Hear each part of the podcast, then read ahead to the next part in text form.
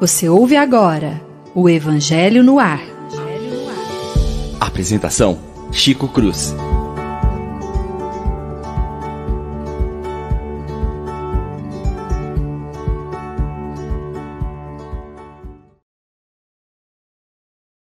Muito bom dia, meus prezados e queridos amigos que conosco participam na Rádio Defran do nosso programa Evangelho no Ar.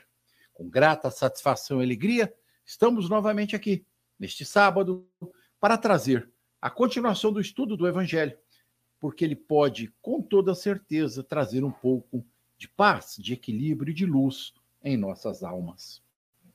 Vamos dar continuidade ao estudo das bem-aventurados aflitos, no capítulo de número 5. Né? O item hoje é Infelicidade Real, parte 24.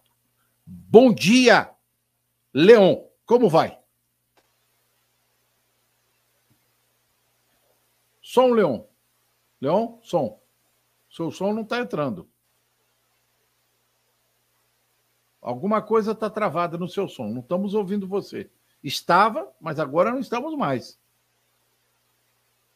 Descobre aí o que está no seu som. Tá? Eu vou chamar a Lívia. Bom dia, Chico. Bom dia, amigos. Que todos tenham uma manhã muito feliz e proveitosa em torno dos estudos da doutrina espírita. Obrigado, Lívia. Bom dia, Paula. Bom dia, queridos amigos.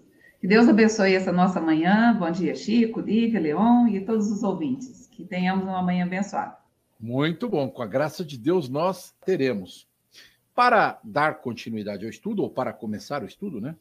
Vamos dividir o texto de hoje em três partes distintas. Para tanto, vamos começar aqui uma pequena leitura para que os nossos comentários prossigam em seguida. Todos falam da infelicidade Todos já a experimentaram e acreditam conhecer seu caráter múltiplo. Venho dizer-vos que quase todo mundo se engana e que a infelicidade real não é o que os homens, isto é, os infelizes, supõem que sejam. Eles a veem na miséria, na chaminé sem fogo, no credor que ameaça, no berço vazio do anjo que sorria, nas lágrimas, no féretro que se acompanha com a fronte descoberta e o coração partido, na angústia da traição, na privação do orgulho que desejava vestir-se de púrpura e que apenas esconde sua nudez sobre os farrapos da vaidade. Nossa, que impactante. Tudo isso e ainda muitas outras coisas chama-se de infelicidade na linguagem humana. Sim, é infelicidade para os que não vêm além do presente. Mas a verdadeira infelicidade está antes nas consequências de uma coisa que na coisa em si. Dizei-me se o acontecimento mais feliz do momento, mas tem consequências funestas, não é, em verdade, mais infeliz que aquele que a princípio causa uma viva contrariedade mas acaba produzindo o bem. Dizei-me se a tempestade que quebra vossas árvores, mas purifica o ar, dissipando os miasmas insalubres que causariam a morte, não é antes uma, in, uma felicidade do que uma infelicidade? Essa primeira parte do nosso texto de hoje, que nós vamos comentar em seguida, me fez, me permitam, reportar-me ao capítulo de número 12 do Livro dos Espíritos, Perfeição Moral. E lá, o item 2 fala das paixões, perguntas 907 a 912.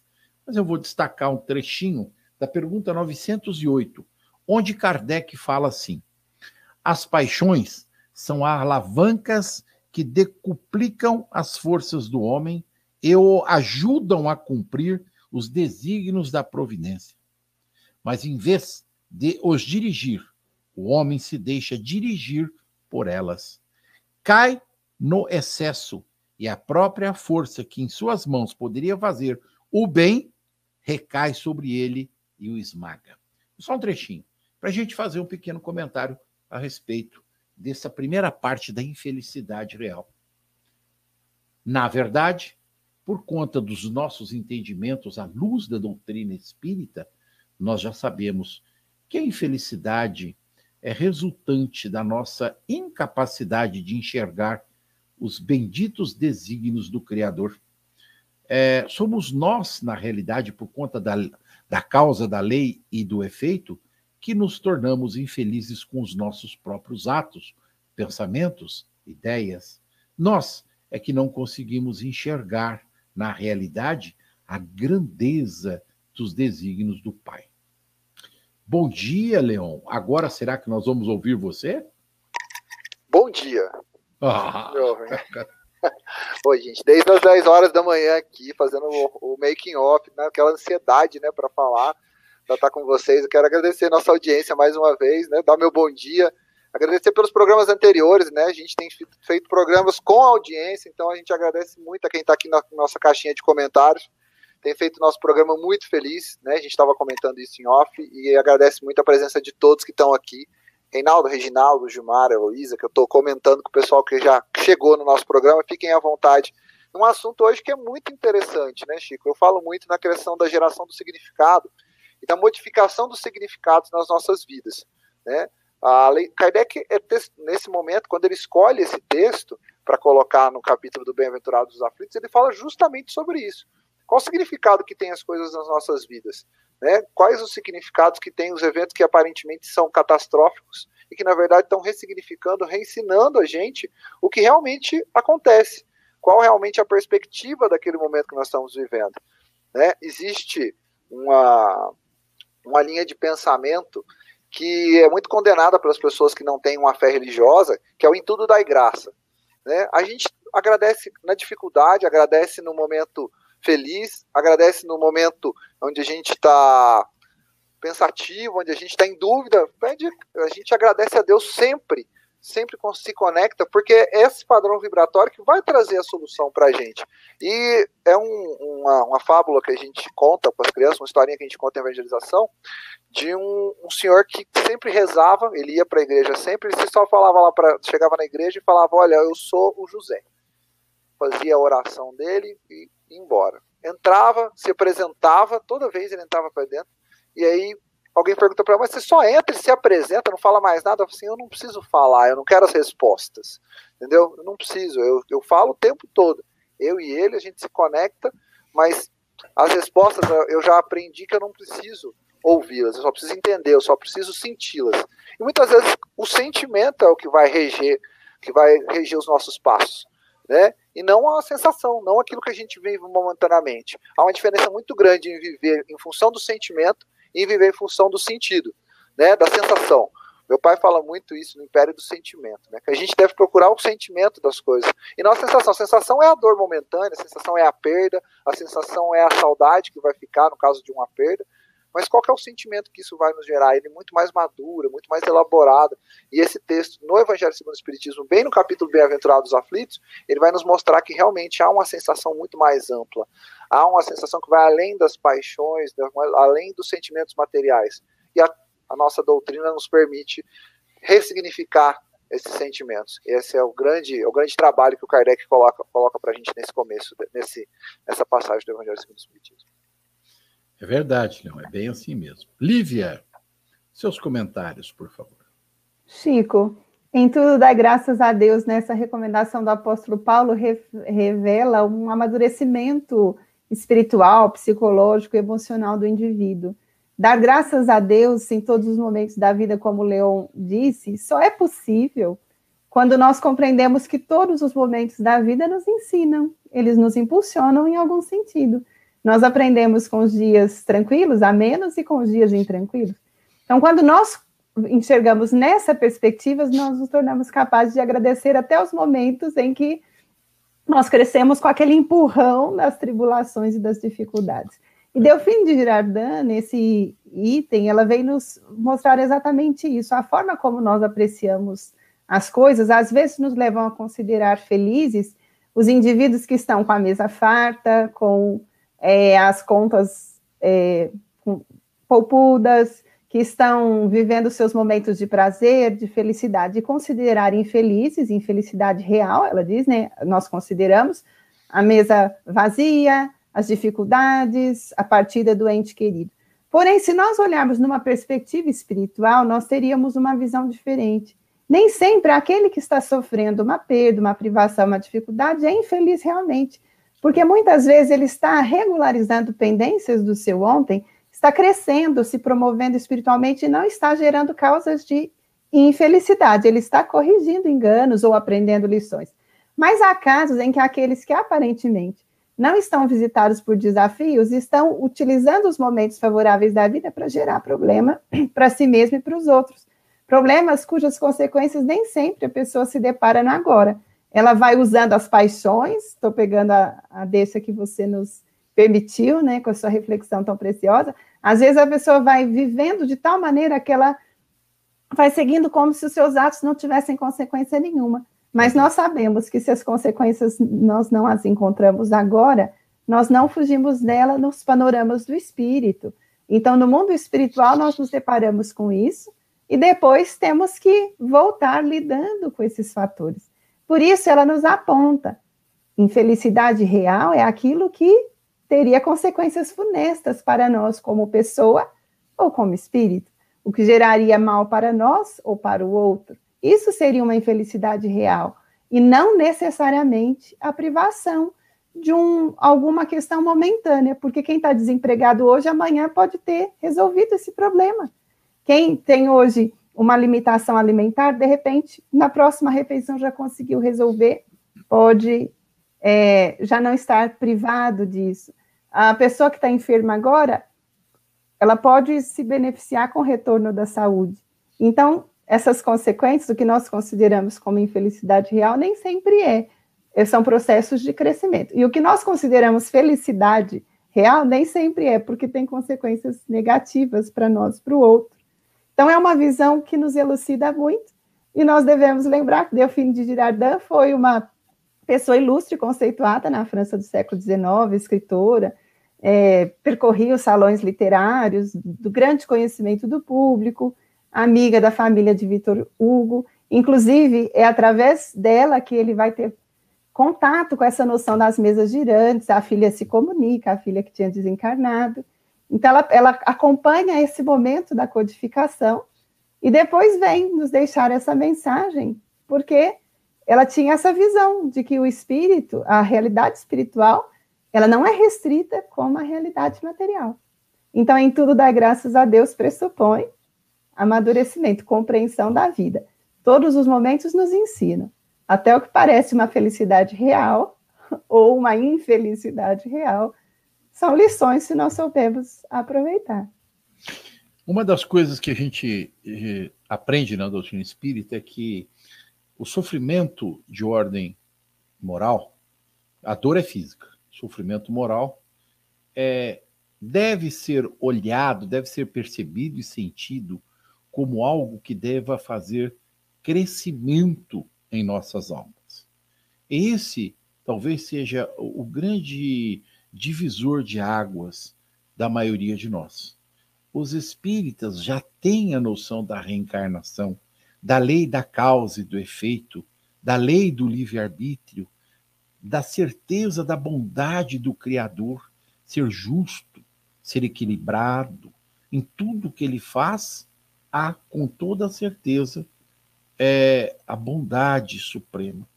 Então, nós é que ainda não conseguimos realmente enxergar os momentos que vivemos como aulas que devemos ter para crescer, né, Lívia? Paula, querida, como é que você está enxergando isso? Em termos de infelicidade, né? ou de felicidade. Então, eu, é, são tantas conjecturas que a gente faz, né? Sobre os propósitos das, daquilo que nos acontece, né? Então, é, começando no, no, que o Francisco falou sobre a evolução e o nosso aprendizado, é, fica muito claro para mim, na minha, nas minhas próprias experiências e nas experiências com as pessoas, tanto no atendimento fraterno quanto na clínica, que a gente cresce muito mais na dor. E não precisava ser assim. A Lívia até falou, né? nos momentos que, você, que a gente está alegre, será que a gente usa esses momentos para crescer, para se lembrar dos outros e para se conectar com a espiritualidade? parece que nos bons momentos a gente meio que dá uma desligada, a gente fica meio distraído, vamos dizer assim, né? E aí o Leão estava falando sobre a sensação e o sentimento. Realmente, a sensação, ela está muito ligada ao, ao, ao gozo, ao prazer do corpo, aquela coisa bem da materialidade. Já o nosso sentimento deveria ter essa orientação de futuro e de amor e de conexão, né, de sentido, muito mais para aquilo que promove a vida, para aquilo que promove o bem. Mas os sentimentos, eles só vão estar a serviço da vida e do amor se a pessoa tiver um pouco orientada, se ela tiver muita consciência. Porque senão os sentimentos e as sensações, gente, elas vão nos confundindo num, num tanto, e aí cai na questão do amadurecimento que a Lívia falou. O amadurecimento permite a gente distinguir um pouco o que é bom do que faz bem. Porque muitas coisas são maravilhosas, mas fazem um mal tremendo, né? E aí eu quero me lembrar de, de um testemunho que não é, é, é mais ligado assim, ó. Em outra parte do, do Evangelho, os Espíritos nos falam que a felicidade, a gente deveria entendê-la de uma maneira complexa e ampla, como a consciência tranquila e o necessário para viver. Mas a gente não pensa assim na felicidade, né? É, e a infelicidade, então, ela está em vários lugares. Ela está na comida que falta, ela está no emprego que está chateando, ela está no vizinho que o cachorro lá, está um monte de lugar, está em felicidade. E a gente vai se perdendo, né, dessas... O que, que é a felicidade real que ele vai falar da próxima vez? E quando eu li aqui na, no, no Parente que Partiu, eu me lembrei de uma entrevista que eu li, que assim me tocou demais, que é uma mãe de um menino que foi assassinado e a mãe do rapaz que é o assassino, no caso, né? Então a mãe fala para outra, né? É, o seu filho partiu, mas você está em paz. E o seu filho está em paz. E eu tenho que conviver com o meu filho culpado para sempre. E ele vai ter que conviver com essa culpa, mesmo que tenha sido uma briga de bar, tenha sido involuntário, né? Aí eu pensei assim, ó, que uma fonte de infelicidade tremenda é a culpa. Quantas coisas a gente faz, gente, que a gente pode ter tudo, que a Lívia citou, que os espíritos falam, a mesa posta, o parente ali. Mas quando a gente tem a consciência culpada, aí, gente, não tem lugar de felicidade, né? Só tem lugar de dor. É, é questões de aceitação, é, de entendimento, de resignação. É, a doutrina nos ensina que, na medida do, desse processo acontecendo conosco, é, encontramos espaço para a reparação dos nossos erros e das nossas culpas do passado. Hoje, nós estamos aprendendo a conviver com as infelicidades criadas por nós no passado e estamos tentando buscar reparação nas nossas atitudes no presente. É claro que há uma certa dificuldade ainda por conta da nossa pequenez espiritual, mas a grande verdade é que nós já nos movimentamos neste sentido, de criar é, pelo menos focos de felicidade, seguindo aquelas orientações de Jesus, que nos dizia que a maior oportunidade de criarmos felicidades ao nosso redor é quando nós levamos a felicidade àqueles que estão à nossa volta. Né? Quando nós servimos, quando nós nos esforçamos para fazer esse tipo de trabalho. Nós temos aqui um pequeno comentário da Maria Sá, que está nos ouvindo, é, falando sobre o chamamento né, é, para a bondade e a justiça divina. Deus é bom, a fé é o remédio que nos ajuda a percorrer esta jornada num planeta de provas e expiações. Muito obrigado pela contribuição, muito válida e muito rica neste momento. Dando prosseguimento, nós vamos ver o parágrafo seguinte, que é o 2 e o 3. Aí diz assim: olha, para julgar uma coisa é preciso ver-lhe a consequência. É assim que, para apreciar o que é realmente feliz ou infeliz para o homem, é preciso transportar-se além desta vida, porque é lá que as consequências se fazem sentir. Ora, tudo que se chama de infelicidade, segundo sua curta visão, cessa com a vida e tem sua compensação na vida futura. Vou revelar-vos a infelicidade sobre uma nova forma, sobre a forma bela e florida que acolheis e desejais com todas as forças de vossas almas iludidas. A infelicidade é a alegria, é o prazer, é a fama, é a agitação vã, é a louca satisfação da vaidade que fazem calar a consciência, que comprimem a ação do pensamento, que confundem o homem sobre seu futuro. A infelicidade é o ópio do esquecimento que buscais com a mais ou mais ardente desejo. E ouvindo, né, lendo essa, esse parágrafo, me assusta profundamente, me deixa assim um pouco atônito, porque na atualidade a gente tem visto que a internet, enquanto instrumento de trabalho, enquanto instrumento de educação e crescimento, nos dá enormes, grandes possibilidades. Mas, ao mesmo tempo, ela tem se tornado, na mão da maioria de todos nós, questões materialistas e existencialistas, tem feito crescer o orgulho, a vaidade, o egoísmo, num nível nunca dantes visto na humanidade. Me perdoem aquilo que falo, porque é aquilo que sinto. Vejo é, se desdobrarem as criaturas em performance na internet que chega a ser assustador. Né? Fotos, imagens, falas que deixam assim muito a desejar a luz do Evangelho de Jesus. Nos assusta isso, particularmente a nós outros. Paula, o que, que você acha disso? É, o que você está comentando vem bem ao encontro do que eu já estava pensando quando ele pergunta, mas o que, que é felicidade e o que, que é infelicidade? E a confusão que a gente vai, gente, é, é tremenda, né? Todos nós nos confundimos. É uma confusão muito interessante que eu percebo, assim, quando eu vou nas festas, quando eu ia, né? Com a pandemia não tem mais. É que parece que quanto mais barulho, mais alegre é o momento.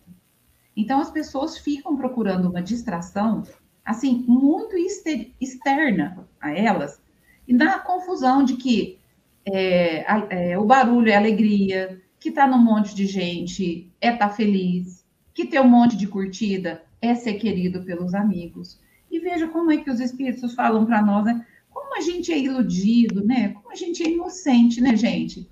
Porque todas essas contas chegam para a gente pagar todas essas ilusões chegam.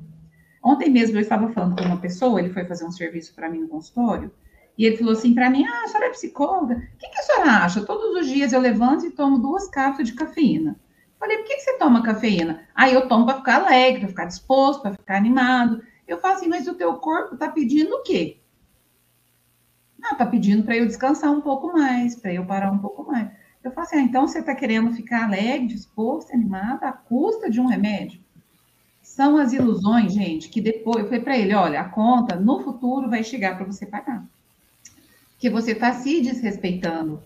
E muitas vezes a gente se desrespeita, desrespeita as outras pessoas. Em nome de quê? De estar tá alegre, de estar tá feliz, de estar tá na balada. Isso é uma agressão contra nós, né, gente? Isso é uma agressão. Outro conceito que, gente, que tremenda ilusão é o conceito de liberdade. Pessoa acredita que ser livre é fazer tudo o que ela quer.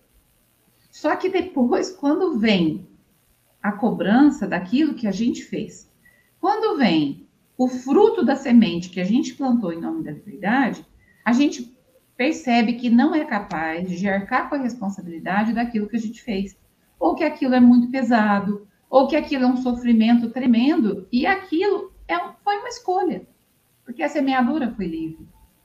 Então, ser livre é um conceito, assim, ó, que traz muito essa infelicidade que, tá, que os espíritos estão dizendo para nós nesse capítulo. Porque ser livre ele só é capaz de ser real numa mente consciente que se responsabiliza pelo fruto daquela escolha. Isso é ser livre. No resto, é ser iludido. No resto, é não querer, é querer viver o hoje, as sensações que o Leão falou, e deixar o sentimento totalmente de lado. Qual é a minha necessidade?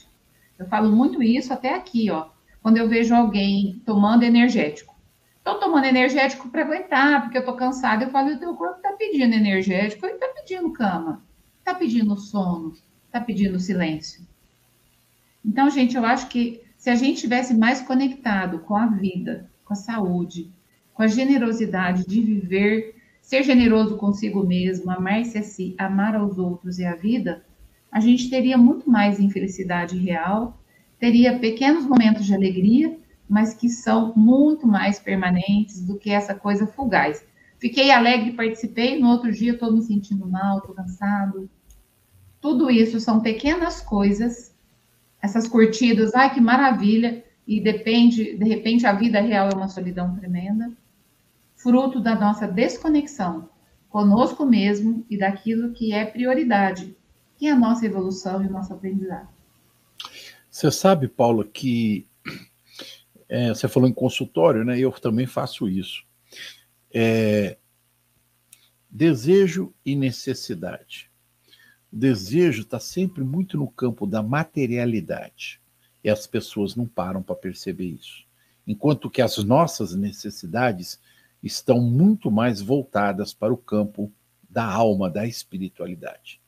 Então, todas as nossas escolhas são resultantes da nossa condicionante moral e ética. Muita gente não tem essa avaliação. Quando as pessoas se dão conta do que está acontecendo com elas, normalmente elas não falam assim: ah, eu fiz escolhas erradas. Elas não aceitam, elas não entendem, elas não compreendem que o excesso de liberdade barra libertinagem levou-nos a consequências funestas e tremendas no futuro.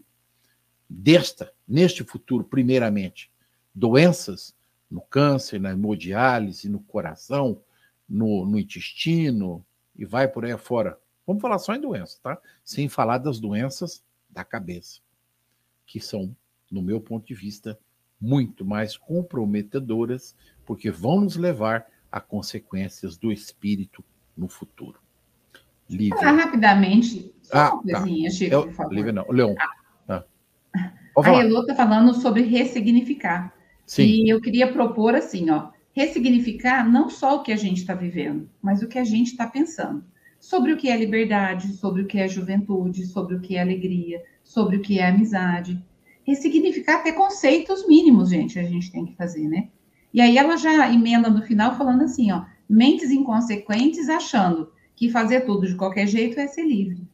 Então, é a ressignificação não só do que a gente vive, mas do que a gente pensa sobre os conceitos básicos da vida. Obrigada. Le Leon? Ah, eu vou aproveitar, vou pegar uma carona com a, com a, com a fala da Paula sobre essa história do ressignificar, é, que a Elo trouxe para a gente aqui. E realmente, ela falou de conexões, né? A gente se conecta com o mundo e a gente não se conecta com si mesmo. É impressionante. E aí vai no texto do Evangelho, onde ele fala do ópio do esquecimento. trouxe a questão das redes sociais. Gente, é muito claro isso que a gente essencial, que a grande maioria das pessoas no momento que a gente vive se conecta com o mundo cotidianamente e pouco se conecta com si próprio. Ele se conecta para saber onde que as pessoas estão frequentando na rede social, qual lugar que elas foram jantar, almoçar, com quem que elas passaram, né? E pouco se conectam, pouco elas se conectam com a sua realidade, com a sua liberdade. Qual é o teu conceito de liberdade? Qual que é, qual é o teu conceito de estar realmente tomando, eh, sendo responsável pelas suas decisões? Essas conexões que são feitas no, no, na, na, atualidade, Chico falou, elas podem nos levar para todas as esferas que a gente escolher vibrar. Eu quero me conectar com as palestras doutrinárias, com a evolução da minha carreira, com a evolução com o ser humano a custo nenhum, gente. É, isso é impressionante. É uma coisa que a gente está sempre preocupado. Custo nenhum a gente está a gente está uh, com acesso a um estudo espiritual, psicológico, a uma evolução na carreira, ou uma questão familiar, assim, eu quero. E qualquer, qualquer opção que a gente puder, a gente pode, qualquer opção que a gente traçar, a gente pode seguir essas escolhas. Mas muitas vezes a gente se conecta com o mundo e nos conecta com o que realmente é a nossa essência, com aquilo que realmente faz a gente se sentir bem. Acho, e aí a, a Paula falou, foi feliz, quando falou da questão da culpa. Às vezes, como eu tenho uma culpa, alguma coisa eu preciso esquecer, eu preciso recorrer à, internet, eu preciso justamente fugir e o texto do Kardec muito feliz quando fala que a gente procura o ópio do esquecimento. A gente não quer aprender, não quer o legado, a gente quer esquecer. E vocês recebem muitas pessoas no, no consultório, eu tenho certeza, com essa demanda. Eu quero esquecer aquele casamento, eu quero esquecer aquele filho, eu quero esquecer aquele problema, como se isso não fizesse parte da gente, faça das nossas escolhas, né? Ah, não, mas aí eu vou ter que julgar meu filho, meu ex-marido, minha ex-mulher, meu meu, meu chefe, aí eu vou entrar na esfera. Não, a gente não está. Né, não é o, a questão do julgamento, é a questão das escolhas que a gente fez. A gente se envolve nesse processo. Né? É a questão do amadurecimento nosso, espiritual, onde a gente entende esses, entende cada um deles, e a Paula também foi feliz quando falou que a gente precisa entender todos eles. É uma coisa que no trabalho durante essa semana alguém me questionou sobre é, o que, que a gente consideraria importante, ou o que, que é importante num, num momento, eu estou numa mudança, eu falei assim, ah, às vezes o mais importante é a gente dizer o óbvio. Ah, por quê? Não, porque parece óbvio, eu pressuponho que você sabe o que eu estou te dizendo. A gente fica economizando as palavras, ou quando não economiza, entra numa esfera muito pior, que leva muita gente para a infelicidade, é o melindre. Ah, ele sabe. Ah, isso aqui eu tenho certeza. Não, não, eu saber, ele vai me dar essa informação. Então, olha, olha que, que, terrenos arenosos. Ou a gente está subentendendo ou a gente está melindrando. E a fala, quanto mais óbvia, às vezes ela sendo óbvia, se ela sendo bem aplicada, a gente evita consequências, a gente evita esse processo é, melindroso, esse processo frustrante de assim, ah, eu esperava que você soubesse o que eu te falava. Eu esperava que você soubesse. Não, mas isso é óbvio. Então vamos falar, vamos dizer o óbvio, vamos significar isso, vamos dar um entendimento às pessoas. E aí, com certeza, a nossa, nossa, nossa jornada ela vai ser muito mais leve. Às vezes a gente acha que repetir o óbvio é, é, é ser pedante. Não, às vezes a gente precisa dizer o óbvio, a gente precisa dizer onde é o caminho que a gente. O que, que realmente eu espero de você, desse momento, dessa oportunidade. E aí, olha, não, você espera isso, mas eu não tenho essa condição. Acho que tirar o melindre, tira, ser o mais simples, ser simples é muito difícil, né? Ser simples é muito complicado. Às vezes é melhor a gente a gente escolhe o escapismo, a fuga, o ópio, né? O esquecimento, não, todo mundo está sabendo. Do que ser simples e objetivo e dizer, ó, isso aqui não é dessa forma. Ó, que se a gente fizesse dessa forma? Ser aberto, propositivo, né? Facilita as nossas escolhas. Quando a gente só toma as escolhas e deixa e, e, e deixa as consequências, sem imaginar nas consequências, a gente sabe o, risco que a gente está sujeito nessa encarnação. Só quero finalizar, antes que eu esqueça, é, a gente está falando de liberdade, tem um filme que eu assisti na escola muitos anos atrás, é um curta-metragem que está no YouTube, que é o Ilha das Flores. Quando a gente está falando de infelicidade, de desgraça, é um filme que tá, ele trata muito essas antíteses de uma forma muito bacana. Quem já assistiu Ilha das Flores vai saber que vai falar de alimentação e vai chegar e vai final. A última frase do Ilha das Flores é a frase da Cecília Meirelles sobre liberdade. Quem tiver a oportunidade de procurar a Ilha das Flores no YouTube, eu vou deixar o link, depois o João coloca aí para vocês ele faz muito essa provocação, um filme que tem mais de 30 anos, está muito atual para o nosso momento e vai justamente questionar a nossa percepção de felicidade. Tá? Ele segue a cadeia dos alimentos até chegar numa, numa, numa cidade, numa condição muito precária. Eu vou mandar e depois a gente volta a falar desse assunto. É interessante a sua fala, Leon, em dois aspectos que a gente percebe, que é essa da gente estar vivendo hoje um momento onde as coisas do espírito, da alma, estão abafadas pela materialidade dos sentidos. Então, as nossas reflexões à luz do Evangelho é para despertamento das pessoas com relação à maneira como eu estou encarando a vida. Então, muitas, mas muitas pessoas não conseguem mais se conectar com a espiritualidade, com as de guarda, com seus protetores espirituais, porque está distante desse entendimento que o Evangelho nos traz sobre a felicidade real. Não está no campo da matéria, está no campo do espírito. Você me fez lembrar também um outro filme que fala disso. Amar, comer e rezar. Acho que é esse o nome do filme. Não é tão distante assim, é um filme acho que de uns 5 ou 6 anos atrás, que vale a pena a gente rever, quem não viu, ver com o olhar reflexivo da infelicidade real. Lívia, minha flor, você. Chico, a fala de todos vocês me fez pensar na sabedoria de Jesus, nos conceitos dele, porque ele falou de forma, a princípio, simbólica, né, usando as parábolas, mas ele falou grandes verdades que se aplicam, inclusive, na nossa atualidade, quando ele dizia que o joio, durante muito tempo, o campo da vida seria esse campo em que o joio cresceria ao lado do trigo. O trigo bom, a erva boa, os produtos bons, viveria lado a lado com o trigo, até que chegaria o momento em que o trigo seria atado, né, colhido, é, atado em molhos e levado aos fornos. O que isso quer dizer? Que nesse grande cenário da vida, até para que nós venhamos adquirir sabedoria e discernimento, nós enfrentamos essa essa profusão de ofertas, de coisas que nos edificam, nos equilibram, contribuem para a nossa pacificação, para o nosso aprimoramento, mas também aquelas que estariam a desserviço da nossa paz, do nosso equilíbrio, embora fossem modismos. Então, discernir sobre as escolhas feitas é um desafio, mas é possível e é o caminho necessário para que nós possamos investir em nós mesmos como espírito. Aqui, quando nós usamos o termo investir em si mesmo, nós estamos usando no sentido do auto-amor, conforme a Joana de antes nos ajuda a empregar. Não como egoísmo, individualismo, mas como aquele exercício de procurar melhorias, atingir padrões emocionais, espirituais, morais de mais equilíbrio mais satisfação interior. Mas ninguém pode investir em nós se nós não quisermos crescer. Então, nós estaremos sempre conosco, na juventude, na maturidade ou na velhice. Então, é a atitude de sabedoria escolher coisas que fiquem conosco depois.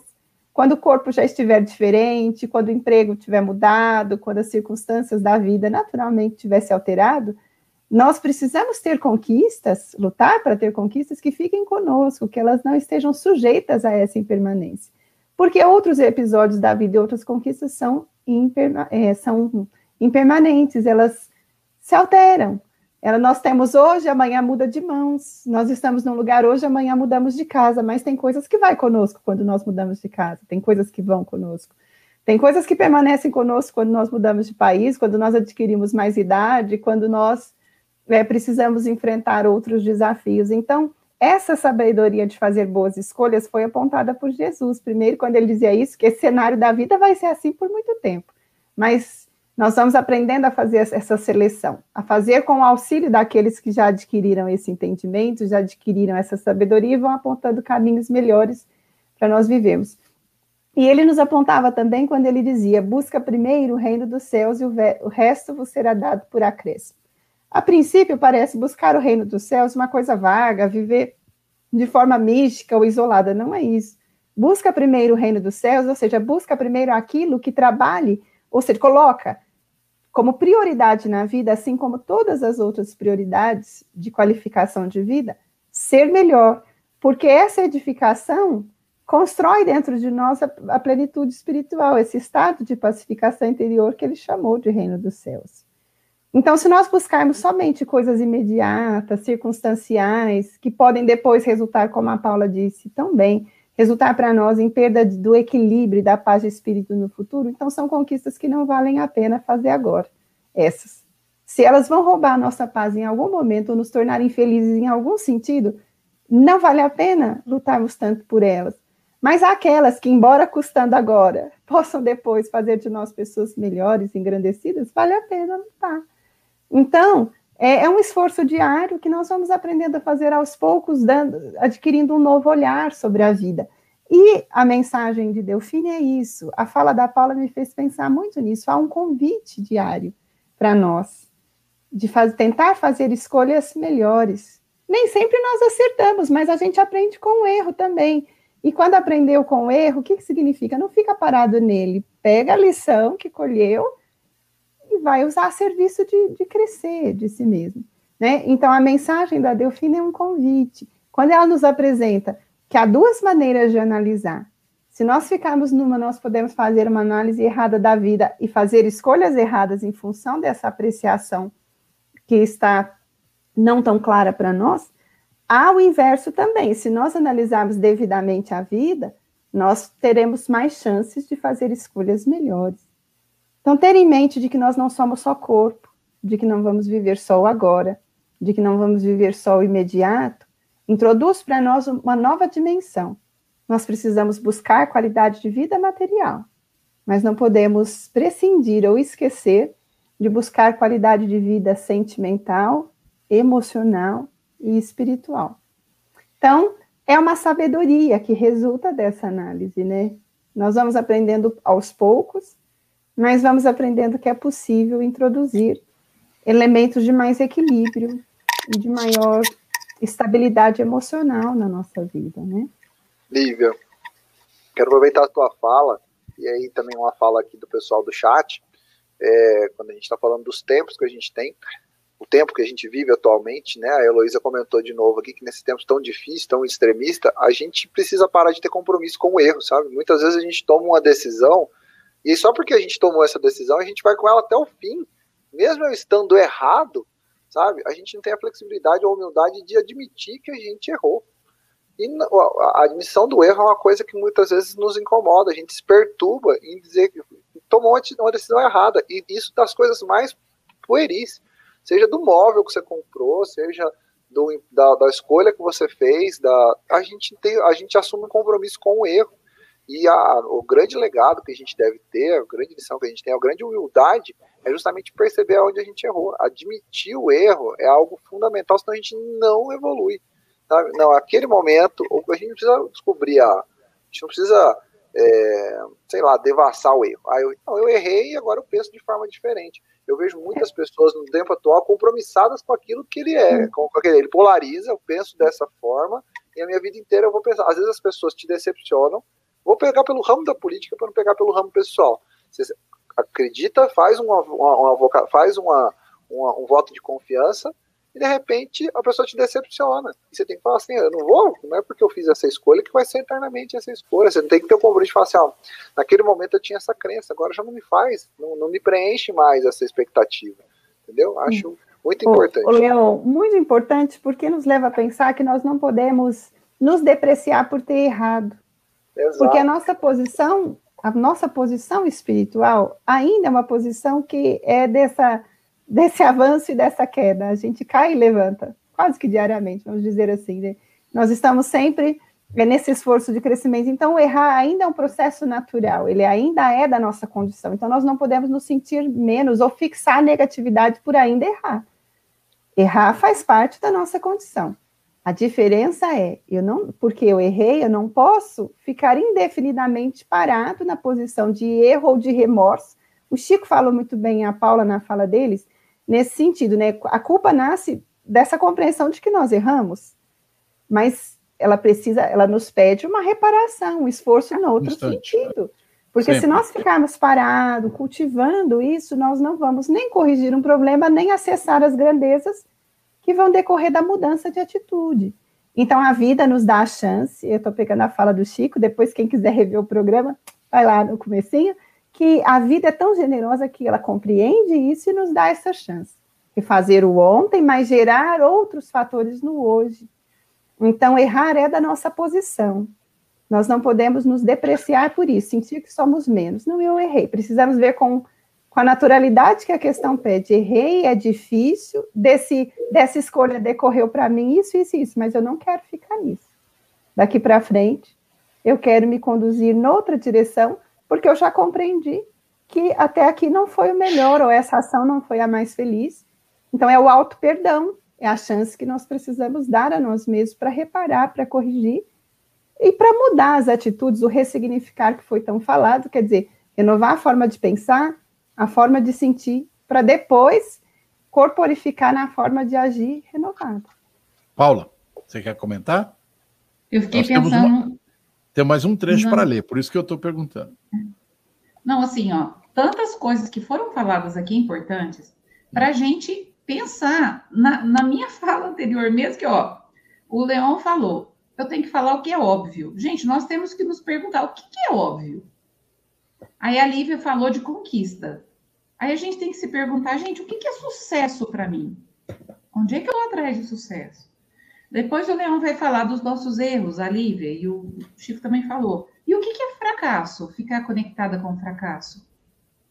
O que, que é ficar conectado com o passado, ao invés de se comprometer com o presente, igual a Lívia falou com a reparação, e com o futuro? Então, gente, são coisas tão simples assim que a gente tem que pensar o que é fracasso, o que é sucesso. E a Inês falou uma coisa interessante aqui, que ela está se sentindo numa sessão de terapia, que eu vou deixar uma dica aqui, uma dica de terapia. Quando a gente passa alguma coisa que a gente é muito é, magoado, ou quando a gente magoa muito uma outra pessoa, um exercício interessante para a gente poder sair daquele. Às vezes são coisas tão simples que a gente se martiriza tremendamente. A gente pensar, o que que esse acontecimento vai significar para mim daqui a um mês? De repente já tem uma mudança. Nossa, daqui a um mês eu vou ter feito tanta coisa. O que, que vai significar daqui a um ano isso que me fizeram ou que eu fiz? Você vai falar, nossa, não vai significar nada, não. Daqui a um ano pode ser que eu esteja chateado. E daqui a cinco anos, gente, isso vai ter algum significado? Desapega. Desapega dessas coisas que se diluem no tempo. E procura essa conexão, que o Chico falou muito bem, e eu costumo falar isso em palestra. Às vezes a gente fica com tanto barulho na nossa cabeça, gente. Chega, chega no carro, liga o som. Chega em casa, liga a televisão. Vai deitar, deixa o WhatsApp ligado. Se o teu anjo da guarda, igual o Chico falou, quiser te dar uma intuição, não vai ter momento, não vai ter tempo, porque quando você dorme, você está tão cansado, você não consegue intuir, conectar, não consegue nada. É só barulho, é só fala interna. Para a gente conectar, se perdoar, para a gente ressignificar, nós precisamos de um pouco de silêncio, gente. A gente precisa do momento de meditação, de oração, de calma e de afastamento, de, sabe, esse momento dessa viagem que chega de viajar para fora, para o Instagram, para o Face, para não sei onde. E vamos olhar para dentro. Vamos olhar para dentro. Olha, Paulo, eu acho que essa foi a melhor dica que você deu nesses programas todos. A reflexão que nós devemos fazer em relação à nossa vida precisa ser partilhada principalmente conosco. Olhar para dentro refletindo naquilo que eu estou fazendo, naquilo que eu estou pensando, naquilo que eu estou principalmente sentindo dentro de minha alma. Aí o texto termina dizendo assim: Esperai, vós que chorais, e tremei, vós que rides, porque vosso corpo está satisfeito. Olha aí a tua fala aí. Ó. Não se engane a Deus, não se engana a Deus não se evita o destino e as provas mais implacáveis, credoras que a matilha instigada pela miséria espreitam vosso ilusório repouso para repentinamente mergulhar-vos na agonia da verdadeira infelicidade e que surpreende a alma enfraquecida pela indiferença e egoísmo. É, é o que a gente está vendo hoje todos os dias. Que o Espiritismo pois esclareça-vos e recoloque sob a sua justa luz a verdade e o erro, tão singularmente desfigurados por vossa cegueira. Então agireis como bravos soldados que, longe de fugir do perigo, preferem as guerras do combate arriscados à paz que não lhes pode dar nem glória nem progresso. E aqui a gente precisa pensar, né? Se o enfrentamento que a gente está fazendo está dentro desse processo um enfrentamento com relação à vida. Que importa ao soldado perder no tumulto suas armas, suas bagagens, suas roupas, desde que saia vitorioso e com glória? Que importa aquele que tem fé no futuro deixar sobre o campo de batalha da vida sua fortuna, seu manto carnal, seu corpo, desde que sua alma entre radiante no reino celeste? Então, a gente precisa pensar como um todo. Será que eu estou andando corretamente? Será que eu estou realizando coisas que possam me levar é, para esse caminho? Porque assim, a gente busca né, a felicidade, a felicidade. Mas a gente busca felicidade na matéria, sabendo que a matéria é finita, que vai ficar aí. Vai morrer, dizer meu falecido, meu desencarnado compadre, caixão não tem gaveta. Não vai dar para levar absolutamente nada de matéria daqui. Só coisa que a gente consegue pôr na razão e no coração, na alma, no que faça sentido para a vida pós corpo material. Só que nós vivemos hoje um mundo tão materialista que nós não estamos dando sentido a esse processo. E é por isso que as pessoas estão em sofrimento atroz. Lívia.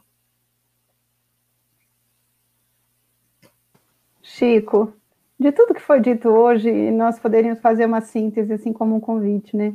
Procuremos viver de tal maneira a nossa vida, a, procurando viver extraindo de cada episódio as lições que façam de nós alguém melhor. Então, se for dias difíceis, de privações em algum sentido, ou limitações, nós aprendemos com Delfim de Girardin, não são necessariamente infe dias infelizes, são dias difíceis. E nós podemos fazer deles lições que nos enobreçam, que nos enriqueçam, que nos dê mais entendimento do outro e de nós mesmos. E se forem dias fáceis, de maiores possibilidades, façamos disso os dias de conquista de felicidade real, sempre pensando que o, no futuro nós iremos nos, nos deparar conosco mesmo, com a, o resultado das nossas escolhas. Isso nos ajudará a viver com mais sabedoria, né? Então, procuremos viver assim, com esse olhar renovador para nós mesmos, para o outro, para a vida, e nós viveremos de forma mais satisfeita, Aí eu lembro do Leão, seremos capazes de em tudo dar graças a Deus, quer dizer, nós seremos capazes de sentir que extraímos lições e nos engrandecemos nas horas tormentosas, mas também fizemos dos dias bons dias de felicidade legítima, a felicidade possível. Então, uma excelente semana para todos os amigos que nos ouviram, que participaram tão generosamente, né, com seus comentários no programa de hoje, que haja sempre muitos convites à renovação a um novo significado sobre nós mesmos e sobre o outro, e muitas chances de crescimento espiritual. Um grande abraço para todos. Muito obrigado, Lívia. Foi muito gentil da sua parte. É, você sabe que é, a, sua fala aí, assim, conclusiva, é, deve ficar refletindo, e penso eu, nas nossas mentes essa semana, sabe? Essa conclusãozinha sua aí foi de grande valia. Quer dizer, e particularmente eu espero que o Leão, que vai falar agora, passe a semana refletindo nisso, né? Obrigado. Não só eu, como toda a nossa audiência. Vamos todos refletir. Eu sempre falo que é uma dificuldade imensa falar depois da vida, no fechamento, porque ela tem tanto, um, um, um aprendizado tão gostoso, tão rico. Então eu desejo para vocês todos, para nós todos, né, essa família espiritual maravilhosa da Rádio Defran, da nossa audiência, da nossa equipe, dos nossos ouvintes, tenhamos uma semana abençoada, de muitas reflexões. E um, se eu pudesse falar alguma coisinha sobre, para fechar Pô, esse assunto. Fale, fale, fale. Que a gente possa, ao final dos nossos dias, né, falar assim: essa escolha eu fiz, foi com ela que eu assumi, que eu acordei. Tá, cada vez eu escolhi esse caminho e eu estou feliz porque fiz dessa forma. Eu escolhi, eu errei, deu certo ou deu errado, mas eu tenho a minha consciência tranquila. Outra fala da Paula, de que eu estou fazendo minha, as minhas escolhas. Não deixa para destino, não. E a gente vai falar de destino em outros momentos. Né? Ah, mas Deus quis assim, o destino quis assim. A doutrina espírita vai te mostrar que não é assim, não. Eu quis, eu quero, eu faço, eu faço. São absolutamente as nossas escolhas que vão nos fazer dormir bem, vão nos fazer refletir melhor. Com certeza, nós vamos fazer escolhas maravilhosas e vamos falar sobre elas aqui sempre. Nós vamos a doutrina está sempre acolhendo as nossas escolhas. Acho que a gente tem que essa, essa consciência. Uma semana abençoada de muitas escolhas positivas para todos nós. Um grande abraço aos nossos ouvintes. Amém. Paula, querida.